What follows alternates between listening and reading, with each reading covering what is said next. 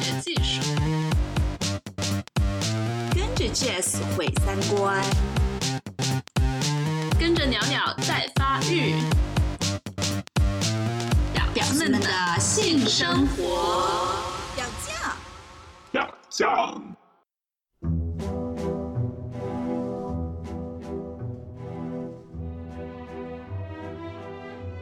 大家好，欢迎收听表酱，我是 Jazz。今天我们非常荣幸请到了我国著名的社会学家、性学家李银河老师，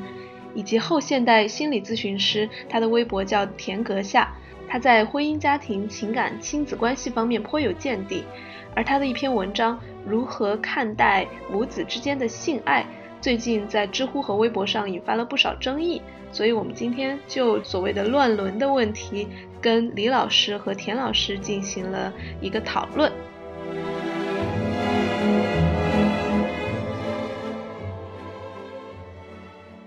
那我们请二位先给大家打个招呼吧，李老师。呃，大家好，我是李银河。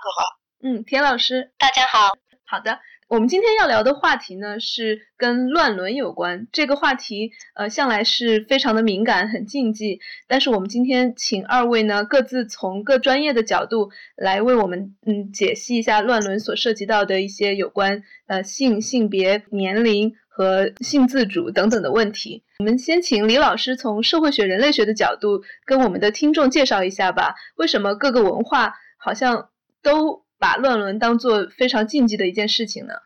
乱伦禁忌出现的第一个原因就是说，那个近亲的那个结婚啊、繁殖啊。会导致一些遗传疾病，就是好比说低智啊，或者是什么什么先天的什么残疾啊，反正使得整个这个呃这个人种退化。据说是这样哈，我不是就是说真正看到了很多的资料，但是说呃好像就是在以前。呃，有这种乱伦的情况大量发生的时候，就这这是历史的事实。嗯，呃，这个所以呢，就是在所有的这个文化里头都会有乱伦禁忌。呃，你看，我们发现中国的一些村庄哈，还都有那种同姓不婚的这样。你比如说，咱们中国有好多这个，比如单姓村是吧？比如这个村全都姓王。呃，全都姓这个陈或者什么的，嗯，呃，他那个就是专门要娶一些外姓的人，就是结婚的时候，那么就是觉得这个这个人的血缘太近了，就是他们，比如说出了五福没出五福的，可能上面就是亲戚，啊，然后就就就都有这样的禁忌，肯定跟就是这个有关，呃，这个一些，哎，这是这是一个原因，再有一个最主要的原因就是说。近亲的结婚的，呃，这个这个反这个生育以后呢，造成人伦就是伦理关系的呃混乱。嗯，比如说父亲和女儿生的孩子，然后呢就不知道他这个辈分怎么叫了，他应该叫那个爸爸呢，还是叫爷爷呢？是吧？这个这这这都是都是有有问题的。所以就是在各个这个这个文化里头，都会都会出现乱伦禁忌。嗯，我们请田老师介绍一下，嗯，你是怎么样接触到呃有过呃乱伦，我们所谓的乱伦，但是用更加去污名的一点的词叫亲属恋哈，有亲属恋的经验的人来找你做心理咨询是吗？我们请田老师讲一下你的经历。关于这个亲属恋是这样的，就是前两年呢，有一对，其实是这个儿子，这个儿子已经是成年了。这个儿子呢来找我是有谈及到他对他母亲有一个这样的情感，而且就是他他发现他妈妈就是在他不在家的时候会经常看一些这个关于乱伦的小说，他就在想他的妈妈是不是平时对这个母子乱伦这一块也是有想法，那么他。就找到我在谈他的这样一个困惑，但是后来我会发现，就是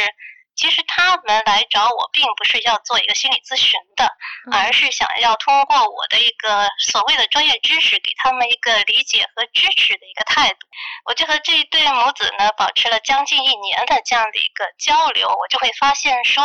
他们是跟我们日常大家所认识到的那种乱伦的那个呃情况，就是他们自己的一个看法是很不一样的。就是他们自己彼此是比较接纳自己的这样的一个乱伦呃事实，嗯他们会会认为，就是我们自己喜欢做的事情，不需要他人去指指点点。那我我就会发现说，这里边的当事人的一个叙述和我们现实生活中了解到的其他人的一个评判，其实是有个非常大的差异在的。嗯，哎，那我想具体问一下，就是你的这一对当事人，他们有呃做安全性行为吗？他有跟你讲吗？呃，就是有讲戴到，套啊、避孕啊之类的。呃，事实上呢，按照我们现在很多男士对这个避孕措施的一个排斥，其实这个呃成年的这个儿子他在和母亲进行这个性行为的时候，其实也是不采取的，就是他会有一个想法，将来要和妈妈结婚。那么结婚的话，就意味着要生育，生育的话是不需要采取这个避孕措施的。那么他们其实是没有做的。所以他的妈妈没有做措施认可的，没有避孕措施。对，就他们这个母子间的性性爱，其实也是牵涉到了爱情这个东西。他们彼此会经常的，呃，对对方表达自己的爱，而不仅仅是建立在一个母子的一个亲情上。其实他们之间是根据他们自己的说法是有爱情在的。嗯，哎，那我想问您，作为心理咨询师，面对这种他们也没有安全性行为，然后也可能导致生育，你会给他们一些建议或者评判吗？我曾经是想要用这样的一个中立的态度来去跟他们讲，他们应该去做一些措施，以避免未来的一些很难预料到的一些伤害。但似乎我觉得我说了不起效果。嗯，李老师对这个怎么看？这种呃这个这个东西就应该说是违反了习俗啊，违反了这这个乱伦禁忌了，是吧？我觉得嗯我看到有一篇文章啊，我不知道是不是这位写写的，就是说，也也是有很多这个心理学家也会认为哈，就是说，即使他们是双方自愿的，甚至是有爱情的，但是呢，还是会给这个，主要是给这个儿子要心理上造成一些混乱或者伤害。他们甚至有的人就管这个叫性虐待，根本就嗯。当然，我觉得要要说他们就就是性虐待了，这个好像也不是特别的贴切哈，就是嗯。中肯。呃，就是说他这个这个主观上他也没有这个妈妈也没有虐待孩子的意思，但是呢，他这个将来就造成这个男孩儿这个心理啊，就是他怎么来认认这个认同这个妈妈，就是他把她是当母亲呢，还是当这个情人，是吧？是当亲情呢，还是当友情？这个东西，如果一个人，呃，他呃这个东西的界定不清楚的话，会给他造成很很大的心理的麻烦和困惑，也影响到他呃和别的那个周边的那那社会的那那个相处。嗯，哎，那我们请田老师再讲一下，他们跟其他身边的朋友、亲人有讲这个秘密吗？作为成年人来说，他们自己的这样的一个性行为，对周围的人，就是如果是让周围的人知道的话，会引起什么样的后果，其实他们是非常清楚的。所以他们只是找那些自己认为信得过的朋友，稍微的谈了一下，更多的可能是跟咨询师谈的更多一些，也就是，呃，比如说我接触到的这个妈妈，嗯，就是成年呃儿子的这个妈妈，她就长期处在一个被被道德高压，就在道德这方面有一个非常深的一个自我谴责的心理。嗯但是他又因为出于爱儿子这样的一个动机呢，他屡次的想要和儿子断开关系，但是都没有成功。因为儿子这边呢，正因为是成年男子，他的就是在这段关系里边，这个儿子还是起着一个主导的作用。而嗯且也显示出了一个什么呢？就在性关系里边，这个男性的权利还是比女性的权利更大。所以这一段关系几乎是这个儿子在主导着，嗯，这样的。好，我觉得刚才二位老师有提到一些关键的点，就是田老师强调的这一对案例个案的情况是，呃，母子都是成年人。然后刚刚李老师谈到，有的人的观点是有性虐待，可能是针对的是儿童的虐待。我觉得我们有必要把这两个呃暂时的分开来先聊一下。那我想先请问李老师，就您之前提到的性爱三原则嘛，自愿、成年和私密。呃，如果我们继续用这三个原则来讨论乱伦的话，可不可以用来分析非生育的不会造成乱了辈分呢？呃，以及生育方面的呃疾病的这种情况的乱伦？请问李老师，嗯，哦，我觉得这个呃，这这个刚才不是这个田医师说那个，就是他是打算结婚的嘛。那他们要打打算结婚，他们就不是非生育，他们可能会想生育的。这个，呃，我不知道是不是这样的啊。但是，呃，我我我那个什么，就是他们要是生育想生育的话，我觉得肯定这问题特别大，是吧？就就就不好了。但是对于非生育的，在成年人之间的这种。所谓 亲属恋这东西呢，我怎么我因为我最早啊，我是提出过一个性爱三原则，就是说，呃，只要是双方自愿，嗯啊，在隐私的场所和不涉及儿童的时候，就应当是有权利的，就是人是有权利的。但是我是说，我是说，他们不应该算他们那个违法，就是说，嗯，法律。就不应当干涉他们了。就像我们一九九七年以前有一个就是叫做呃流氓罪了，呃一九九七年刑法那个流氓罪，它是实际上惩罚的是所有婚姻之外的性关系，就是说你一个人呃，然后那个你自愿的和和和和。呃，就几个人发生关系的话，那你就是流氓啊。然后我我是针对这种，就是说，凡是符合三原则的话，法律、刑法尤其是不应该管了。嗯。但是呢，这个乱伦这个东西，我觉得它不是要用刑法来管的，而是这个习俗来管的，它是属于违反习俗的。就是大家这个乱伦禁忌啊，它一般的都是不是以法律的程序，这个这个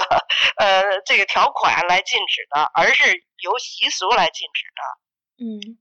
所所以，我我觉得我我反对这个乱伦行为和我那个三原则不冲突。啊，对，李老师刚才提到反对流氓罪，说不要让他入罪，包括乱伦，可能也是我们暂时不要用。法律去规制它，而是社会习俗。哎，但是在这里，我想问，嗯，田老师，现在虽然法律没有把乱伦放在呃犯罪里面，但是其实社会习俗对于您的当事人的这种压力，其实是不见得比法律小的，是吗？对，乱伦的当事人，他时刻被包裹着的是什么呢？就是这个社会道德高压。就是始终他们的内心也会充斥着外界的一个声音，会觉得说啊，我现在正在做着一件什么猪狗不如的事情啊，我这样做是非常不道德的呀。呃，将来如果有人知道的话，该怎么看我们呢？可能我们就连这个生存的空间都没有了。就是他们这样的一个对自己的行为的一个评价，以及就是面对的这样的一个呃外界。道德压力的一个事实呢，本身他们的内心确实是处在一个混乱的状态的。也正因为混乱，所以导致了非常多的痛苦。痛苦之余，势必就是会想要去寻找心理咨询或者是律师之类这样的一个社会支持力量来去帮助自己，呃，理一下思路或者让自己变得更呃思维更清晰一些。但是通常情况下，这样的。心理冲突，只要是发生了乱伦，这样的心理冲突是很难停下来的。嗯，对。而且我们谈到社会道德的时候，嗯，我想问李老师，就是社会道德，它虽然是一个我们社会必须要有的一个保障社会稳定的一个东西，但是很多时候它会跟边缘群体的利益有冲突。就我们可能十几呃几十年前可能会觉得同性恋不道德，或者是虐恋 SM 不道德。嗯，那这个时候李老师会怎么看我们社会道德和嗯少数人群的权利之间的张力呢？呃，我觉得这个首先这个道德这个东西，它也是因人而，就是因时时空的变化而改变的吧。有一位名人在讲啊，说道德因地理而异。他说翻过一道山梁，这个道德就变成不道德的了。比如说，这个山那边是食人族，呃，在食人族里头呢，那个吃人就是道德的。啊，然后这边的人就觉得很不道德，是吧？这个、这个、这个、这另外一个时空里的人，就就是道德标准这个东西，它是随着时间和空间在改变的。我们先有这么一个前提，是吧？或者说您刚才说的习俗也是这样吗？就是社会习俗，您说乱伦禁忌属于习俗或者道德？对对，我觉得也是这样的，是是有改变的。你比如说哈，就拿这个。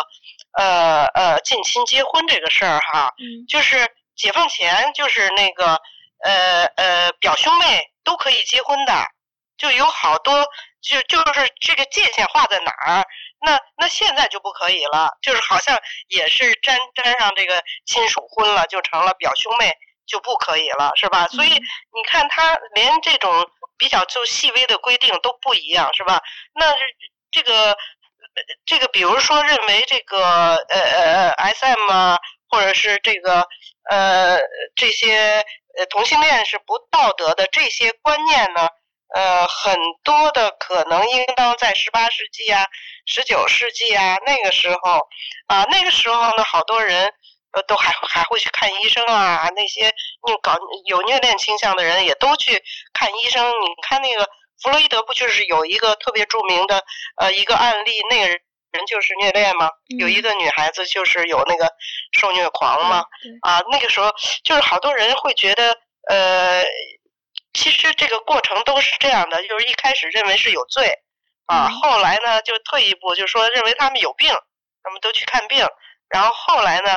就说认为他们是不道德的啊，这个是个道德的问题。那到后来这。现现在呢，就是比如像他们都都不会觉得他不道德了，是吧？嗯啊呃，所以就是说这个道德不道德这个东西还这里面还是有道理可讲的，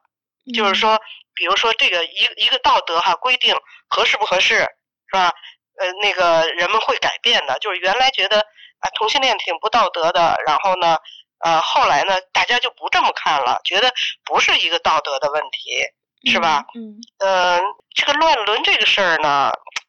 这个反正我觉得哈，就是他你要仔细分析这个道理来说，那人人还是觉得他违反了这个呃人伦吧，或者说违反了这个这个通行的道德，还会这样认为。哎，李老师讲的，这这这，我觉得这里面并不。呃，还不是说歧视少数族群的问题，不是不是说他们那个少数族群，呃，这个这这种，还有一个就是看他这个本身是不是行得通啊，是不是一个讲道理的，就是这个道德这个背后还是要讲道理，就是到底是对还是错什么的。嗯。李老师刚才讲到的这个，让我想起了那个 Gaia Rubin，就罗宾提的那个性阶层的理论，大概就是好像我们社会对最认可的性就是异性恋的、一对一的、婚内的，然后不太。呃，奇怪的这些性，然后慢慢的，嗯，就有一些边缘的，像同性恋啊、SM 啊，然后在更边缘的什么乱伦呐，然后恋童啊、恋老、恋尸啊。但是我们性的政治呢，就是慢慢的，像李老师刚才也提到，这个道德也在呃改变，然后法律也在改变。所以有的性行为呢，现现在就慢慢的变得可以接受了，包括同性恋啊、SM 啊，现在越来越不被呃当成一种罪，也不被当成病，甚至也不被当成不道德，所以他们就是在往那个往上挪的感觉。但是好像特别不能往上挪的就是这个呃乱伦，然后还有就是涉及到儿童的性了。李老师对这个怎么看呢？就是这种性阶层的这个理论，这个性这个这个阶层的理论，我觉得我还是挺赞成的。嗯，呃，但是有一些东西哈，我觉得这个，比如说，呃，这个乱伦和这个这这种和这个同性恋来比较哈，就有很大的呃差异。就是，嗯，因为现在这个像同性恋这个成因。呃，人们还有点有争议哈，就是有可能它有先天的成分什么什么之类的，那你就不能够说一个先天的这个事情就是不道德，是吧？呃，那那那那那乱伦，它绝对没有先天的成分，是不是？它它是人的这种呃选出人自自愿选择的，而且呢，就是说，嗯，涉及的人太少了，就是它有明显的那种呃害处哈，就是它有明显的那种，比如说我我前面说的那个人种退化呀，或者说伦理关系混乱呀，它有明显的这个。不好的地方就是呃负面的这个社会的或者说人类人类的那种呃繁衍的这方面的后果哈，然后它涉及的人又那么少，就是真正有这个乱伦冲动的人是极少极少的，他不像那个像同性恋在人口中能占到百分之四是吧？就是这个这个他这这个也是一个非常。呃，大的区别是吧？就是我觉得这些都是使得，呃，这个乱伦，呃，无论怎么着，还是不能被人们接受，啊，这个这个原因，嗯，但是反正我我就说也不必不必吓成那个样子，就是说，哎呀，有的人我看到有一篇咱们中国的小说，就是写有一个有一对兄妹，他们小时候失散了，根本就没见过，就不认得，呃，然后呢，突然间。就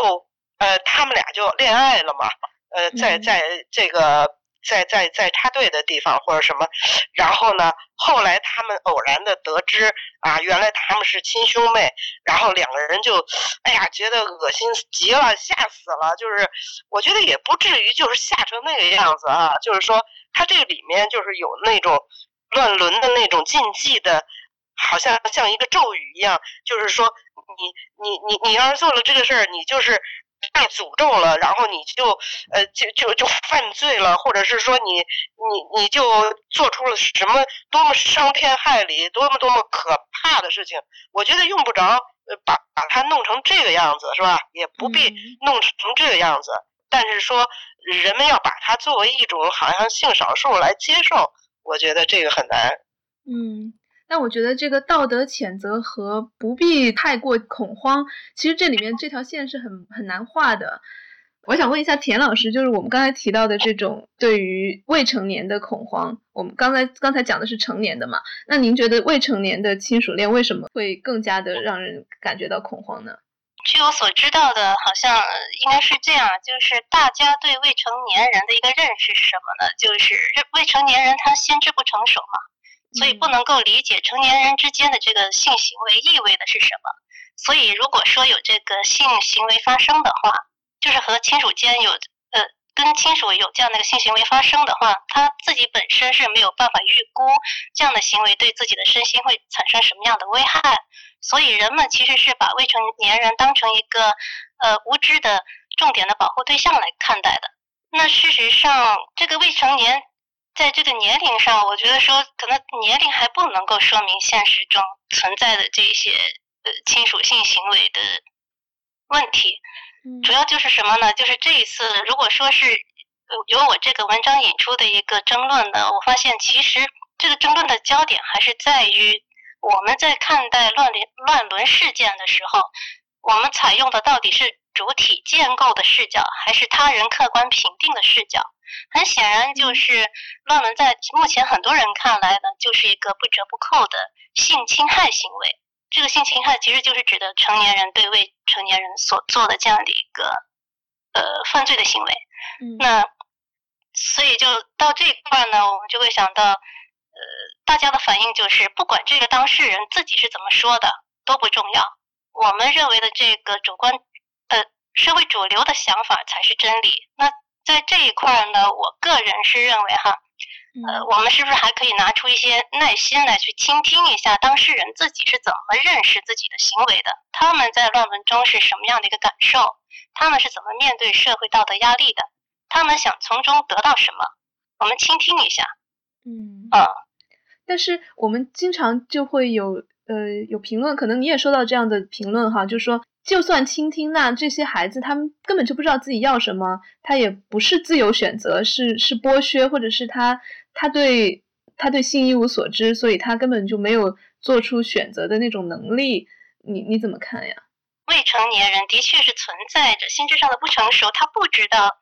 成年人对自己的这个行为，他的一个意味，因为他们会觉得说自己的亲人不应该对自己做这样的事情。但是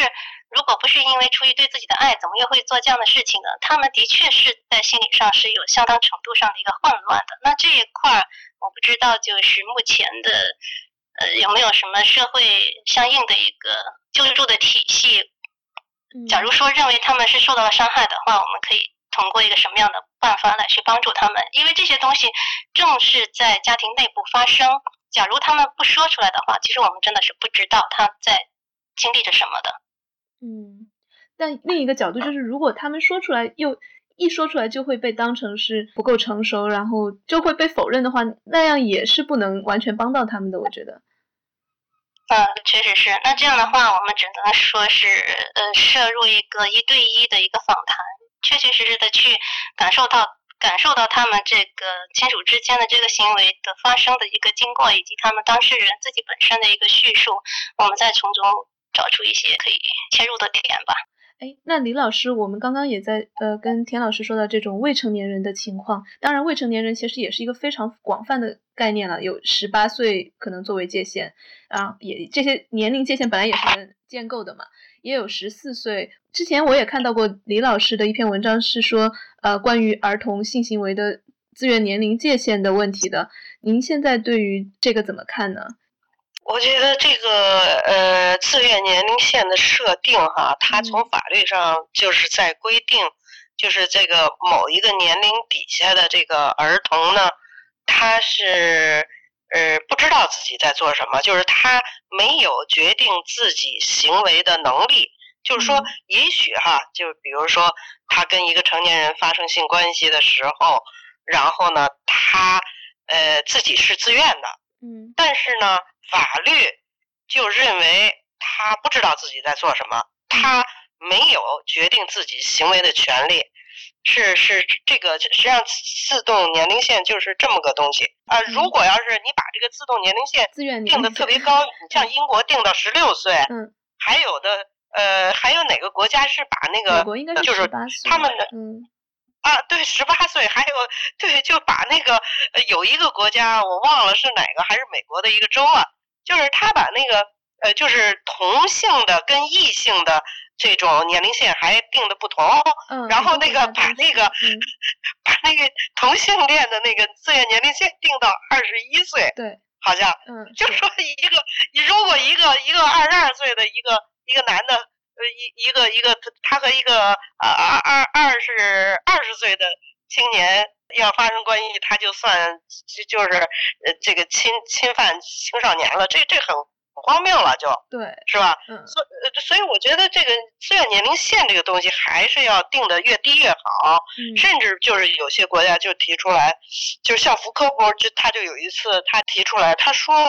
呃，难道没有这个八岁的少年？自愿的投入成年人怀抱的事情吗？嗯，他他他这样说过。嗯，啊，那他们就是觉觉得，就是他就是说，如果哈，就是说真的发生了，就是呃这种爱情啊，或者说这个孩子真的就是主动的、愿意的，这个时候的话，就是任何的年龄线就都没意义了。嗯。这就是他只是对一种就是自自自动的，就是一种自发的这个爱情的这种呃这个平白无故的限制，好像就是成这样一种东西。嗯，就是实际上这里面最主要的就是说儿童他到底是性的受害者呢，还是性的主体？嗯，就是说如 如果说儿童是是主体的话，那。这个这个就就哎，咱们中国不是也出了这么一个一个案例吗？就是说，呃，有一个呃十五岁的少呃十六岁的少年，然后和一个十三岁差一点不到十四岁的女孩发生了关系。哎，发生了关系以后呢，这个女孩好像这个父亲呃发现了，给报了警。报警以后，这个男孩就被抓起来了。嗯，呃，就是因为这个女孩低于自愿年龄线，哎，那你说这个这这这跟大量的那个好多，这这就很荒谬了。这个在在其实，在咱们中国法律里面，这个是可以不算作强奸罪的，因为呃，我们有一个法律解释是叫呃，俗称“两小无猜”条条款嘛，就是虽然这个女孩没到十四岁，但是如果是跟她的差不多同辈的人发生关系的话，就没有嗯，就不会入罪。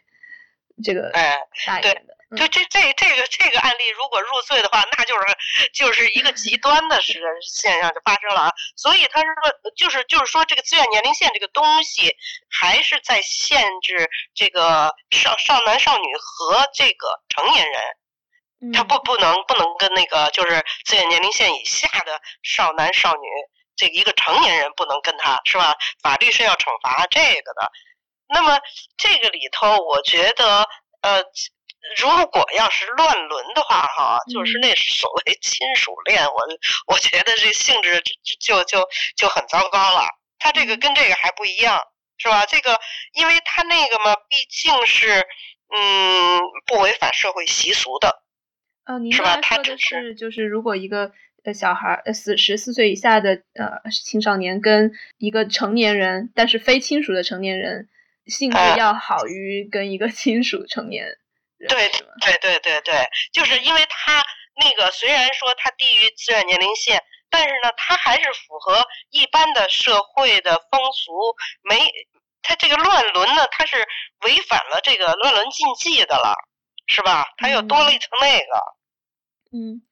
哎，那田老师怎么看呢？你有接触到过年龄比较小的，呃，就是我们所谓的早熟的当事人吗？呃，并没有接触太多，因为这个可能就是因为还是当事人的一个呃一个隐藏的心理，其实他们更多的是在这个网络上的母子板块啊，我听说是有个母子板块的，就是他们更愿意在网络上匿名去提问他们这相关的这些事情，所以这块很难去接触到真实的人去做交流。嗯嗯，对，看来这真的是一个很大的禁忌。哎，那我但是我又在想，既然这是一个呃如此禁忌的话题，又是这么大呃这么不可触犯的一个社会公俗，但是为什么在很多的呃黄网里面，我们却又经常看到这样一个分类，就是乱伦？当然它是呃小说或者是呃 AV 里面演出来的了，但是至少说明大家。好像越是禁忌的东西就越好奇，而且读者或者是观众对于这个话题还是非常的喜爱。包括我们的电台，经常都会有人留言说：“哎，讲讲乱伦，讲讲乱伦。”所以二位怎么看这种越是禁忌就会越被人关注的这样一种现象？李老师，我觉得这个还是一种就是想吃禁果的那种呃心理吧。就是说，呃，大家越觉得。害怕是吧？就是呃，这这个呃呃，越是这个所有的家长啊，什么周围啊、社会啊、权威啊，都在跟你说这个东西吃不得啊，吃了要毒、要中毒、要死，他就好奇心越大，他要吃这个禁果。我觉得人们可能纯属这个好奇。就是要要想吃禁果，所以才会在一些网，就是出出好多这样的问题啊，或者就是这样的一些，甚至在网站上形成一一个专门这个来讨论这个这个乱伦的的这个分支啊，或者什么的。嗯，哎，那您觉得这种，我们先不说现实中去实现啊，就是这种呃乱伦的黄色小说或者是呃电影电视，您觉得是？需要把它鼓励作为一个疏通的出口呢，还是也应该作为禁忌把它禁掉？这个东西，我觉得它的这个性质哈，有点像你好比说，嗯，写凶杀，那个凶杀它也是禁忌啊，是吧？就是大家不不不可以杀人的，但是为什么大家还是爱看凶杀的小说呢？对啊，是吧？我觉得，我我觉得，所以他这个这个中间可能还是也有宣泄的成分吧，也有好多好奇的成分。所以我我我觉得也不必在这个，比如说这个呃幻想的领域哈，就是文学啊、电影视啊这些幻想的领域，呃，这都是人类幻想出来的事情当中来特别的来禁止这一一类，我觉得好像也没有必要。那那你要按照这个这这这个逻辑的话，那你就应该禁止所有的写凶杀的小说了。嗯，对，是吧？嗯啊，呃，田老师有没有补充的？这一块儿对关于论文文学吧，就是这一块儿相应的一些文文化产品，我觉得它并不是一个凭空产生出来的东西。也就是说，至上我们想想看，中国人的啊，当然了，全世界范围都有，就是这个居住环境的一个限制。我们现在有很多小孩儿，其实一直都是跟跟父母睡在一起的。就是人到了很大的一个年龄，可能都还是在同床，彼此不分，呃，就是没有太多的这样的一个身体的界限。也就是在这个群体里边，很多时候孩子成年了，呃，或者是十三四岁岁的时候，跟父母还睡同一张床，那么他们其实之间就会有这样的一个肢体的互动，比如说摸一下下体啊，或者是摸一下。对吧？嗯，他就通过这种抚摸会得到一个性的快感，那么这个性的快感会促使他们对这个亲属间的性行为会有一个很强烈的想象。那我们可以看到，就是所有产生论文文文学的这些，就是呃这些文学小品的这些提供者，他们自己本身是有这样的体验的，已经存在了这样的一个体验了，那他们就会把这个东西会会做成一个文学，然后。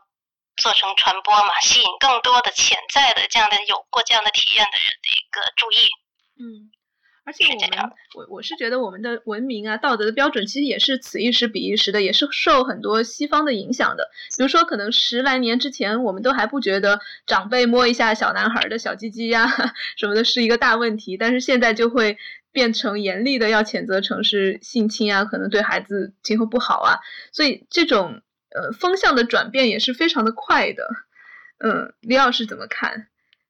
啊，我记得那个多少年以前哈，就是听到一个，就是咱们中国那个好多那个小孩儿，呃，这个开呃穿那个开裆裤是吧？然后好像那个别的国家，呃，我记得好像还有一个什么，呃，日本的一个一个什么明星啊、歌星啊什么来，就说哎呀，好可爱啊。呃，就就西方的啊，或者是更觉得，哎，太有意思了。就是他一般的来说，平常他他在他的文化里根本看不到啊，这个小孩的小鸡鸡就露在外头，然后他，嗯，平常没有没有有有人没没就是逗逗逗一逗他什么什么之类的，啊，反正我觉得，呃，这个后来那个西方的那些，比如说人家特别特别小的小孩儿。就跟父母分开睡什么的啊，嗯，我觉得这这个这这都，反正在咱们中国的文化背景底下，就觉得无伤大雅的，有一些，所以你可以从这儿也可以看出来，就是所谓道德这个呃以地理来 划分的，对，是吧？就是他们那儿有有他们的背景，是吧？他们很。很专注，就是关注这每一个少年少女的那种独立的那那那种那种文化。然后咱们中国呢，是一个亲情特别泛滥的那种啊，就是好多就真的到十三四岁，就是说这个大人还在给孩子洗澡啊，异性的是吧？或者是说呃一一同床睡，这在国外都不能想象的。所以我觉得在。啊，身体的那个接触程度上什么的，可能会有一些文化的差异。其实就连就是人类学有的时候会发现，就比如说人和人的那种普通人见面的时候说话的那个距离，在有的文化里头，就是说你可以贴得很近，跟一个陌生人啊，或者说比如在 party 上碰上，就是你你距离是一尺，那有的文化呢就必须得两尺以外。嗯，啊，这这个这个好多这这些东西，我觉得是有一些文化差异的。对，我觉得我们在讨论性侵啊这些问题的时候，也是应该考虑到这一点的。否则，我觉得那些呃我们的长辈们可能会觉得很委屈，就是可能之前都还可以摸小鸡鸡，或者还可以传孩子的照片，就是穿着开裆裤的照片上网，可能现在就会变成被说是儿童色情，就有道德的呀，或者甚至违法的一些骂名在了。嗯，那我们今天呃时间也差不多了，最后呢问二位一个问题吧，就是如果我们的听众里面有亲属恋的话，你们想对他们说什么呢？田老师，亲属恋这个肯定是会有的啊，我我相信肯定是会有。那么就是比如说我的那个文章呃写出来之后，确实是有一些有类似行为的人会给我留言。其实他们更多的还是想从我这里得到一个肯定的态度。不过这一类的问题太复杂，所以出于一个谨慎的考虑呢，我并没有给他们想要的回应。我不能确定我给他们的东西是不是对他们有利。所以就是在这一块，如果是有亲属恋行为的朋友呢，假如是心里真觉得很痛苦的话，我是建议就是说还是要去找。我们能够相信的心理咨询师或者是律师这样的一个社会支持力量来去，呃，看看能不能提供一些帮助。嗯，假如是会害怕的，就是如果他们找到的咨询师是完全对这个事情很有评判，然后又对他们会给他们带来更大的压力，你会有更细致的建议吗？其实就是我刚才提到的，因为我知道网络上其实存在着一些模子板块或者是乱伦板块，他们都是可以通过匿名的一个方式来去寻求一个帮助，或者就是他们自己本身找一些跟自己经历一样的，嗯，对对对，然后在一块儿，呃，稍微的抱团取暖一下吧，这总比自己闷在家里边，然后对着这样的一个事情。不断的痛苦，不断的反省，然后又无法走出这样的一个道德困境，要好一些。嗯，我觉得社群的力量也是很大的。对，那李老师呢？我我觉得我我首先要给他们一个建议，就是尽量避开。嗯，就是因为这个是一个社会的所有的社会的明显的这个禁忌的这个什么，不要去。如果有可能的话，就不要陷进去。要如果已经陷进去了的话，要尽量想办法摆脱。我觉得这个东西，呃，对于你有一个健康的、快乐的人生是挺重要的。因为如果你一直走不出来，是吧？那一直在这个周边周边的这个压力。他也不可能改变，是吧？这个这个东西跟那个对对同性恋啊，或者对虐恋的那个看法还不一样。大家确确实实的觉得这事儿不应该，是吧？而且所有的社会都在认为不好 啊，不好。所以你是一个第一，尽量的避免陷进去；第二，如果陷进去，尽量的想办法。就是像田老师说的，去找专业的帮助啊，或者这个同号的帮助啊，这个这个尽量的想办法从里面摆脱出来。嗯，哎，但是我觉得其实这对他们来说挺难的，因为嗯，我们经常说爱上一个人不可自拔，大家可能都有这种体验。那他刚好爱上的人就是一个不被社会接受的人，嗯。对，所以我觉得也不是。虽然李老师刚才说他可能乱伦没有生生理上的原因，但是这种嗯冲动和欲望可能不是说轻易的就能改掉的吧。对，但是我觉得这个东西，呃，你如果是从自己的那个快乐，仅仅从自己的将来这一生的这个快乐不快乐这一点来来考虑的话，我觉得也应该。鼓起勇气把这个东西给解决掉，就把他这个关系断掉，想办法，是吧？因为那你会一辈子都很很不快乐的，而且你争取不到这个权利。你像同性恋，这就跟同性恋处境不一样了。那同性恋他们经过争取从非法呀，甚至原来有死刑啊，慢慢的就变到大家同意了，是吧？而且呢可以结婚了，这你有这个前景啊。但是你这个母子乱伦啊，或者什么这些东西，它一点前景都没有。我觉得社会再进步，它也会有这个禁忌的。嗯，所以你你你摆脱不摆脱，是关系到你自己的一生的快乐的问题。嗯，看来李老师对这个嗯前景还是比较悲观的。呃，田老师最后有没有什么要补充的？呃，就是这样，就是乱伦这个东西，确实是不。被这个社会道德习俗所允许，所以它不可能成为一个别人能够去呃光明正大支持的一个行为。所以这一块呢，一旦是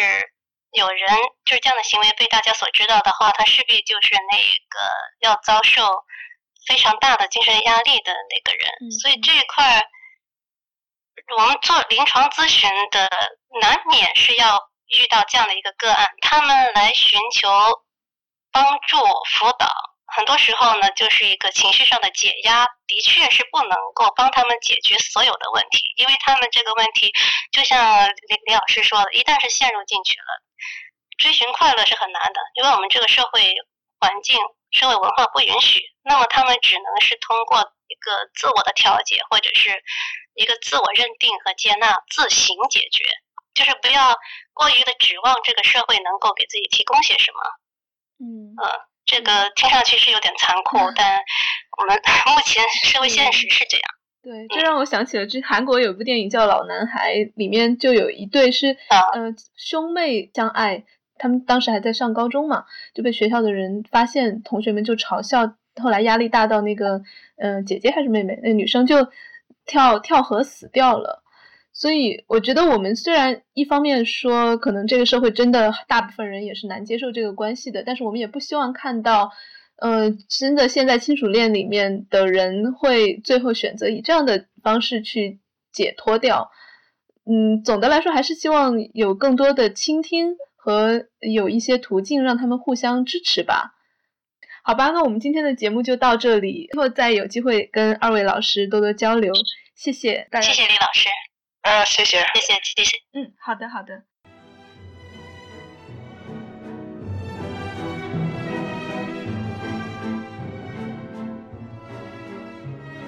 节目结束之前，我还是想说，在我们的听友里面有很多性小众的朋友们，不管是乱伦啊、之前的绿帽啊、月经奴啊、狗奴啊等等，我知道在社会上很多的癖好是不被认可的，这些癖好也很难形成一个集体的身份，像同性恋一样争取权益。但是我们能做的，可能就是提供一个树洞吧。或许能够提供一点点的倾听。如果你有故事想要倾诉，可以关注我们的微博或者微信公众号，都是表匠 FM。好，我们下一期再见，拜拜。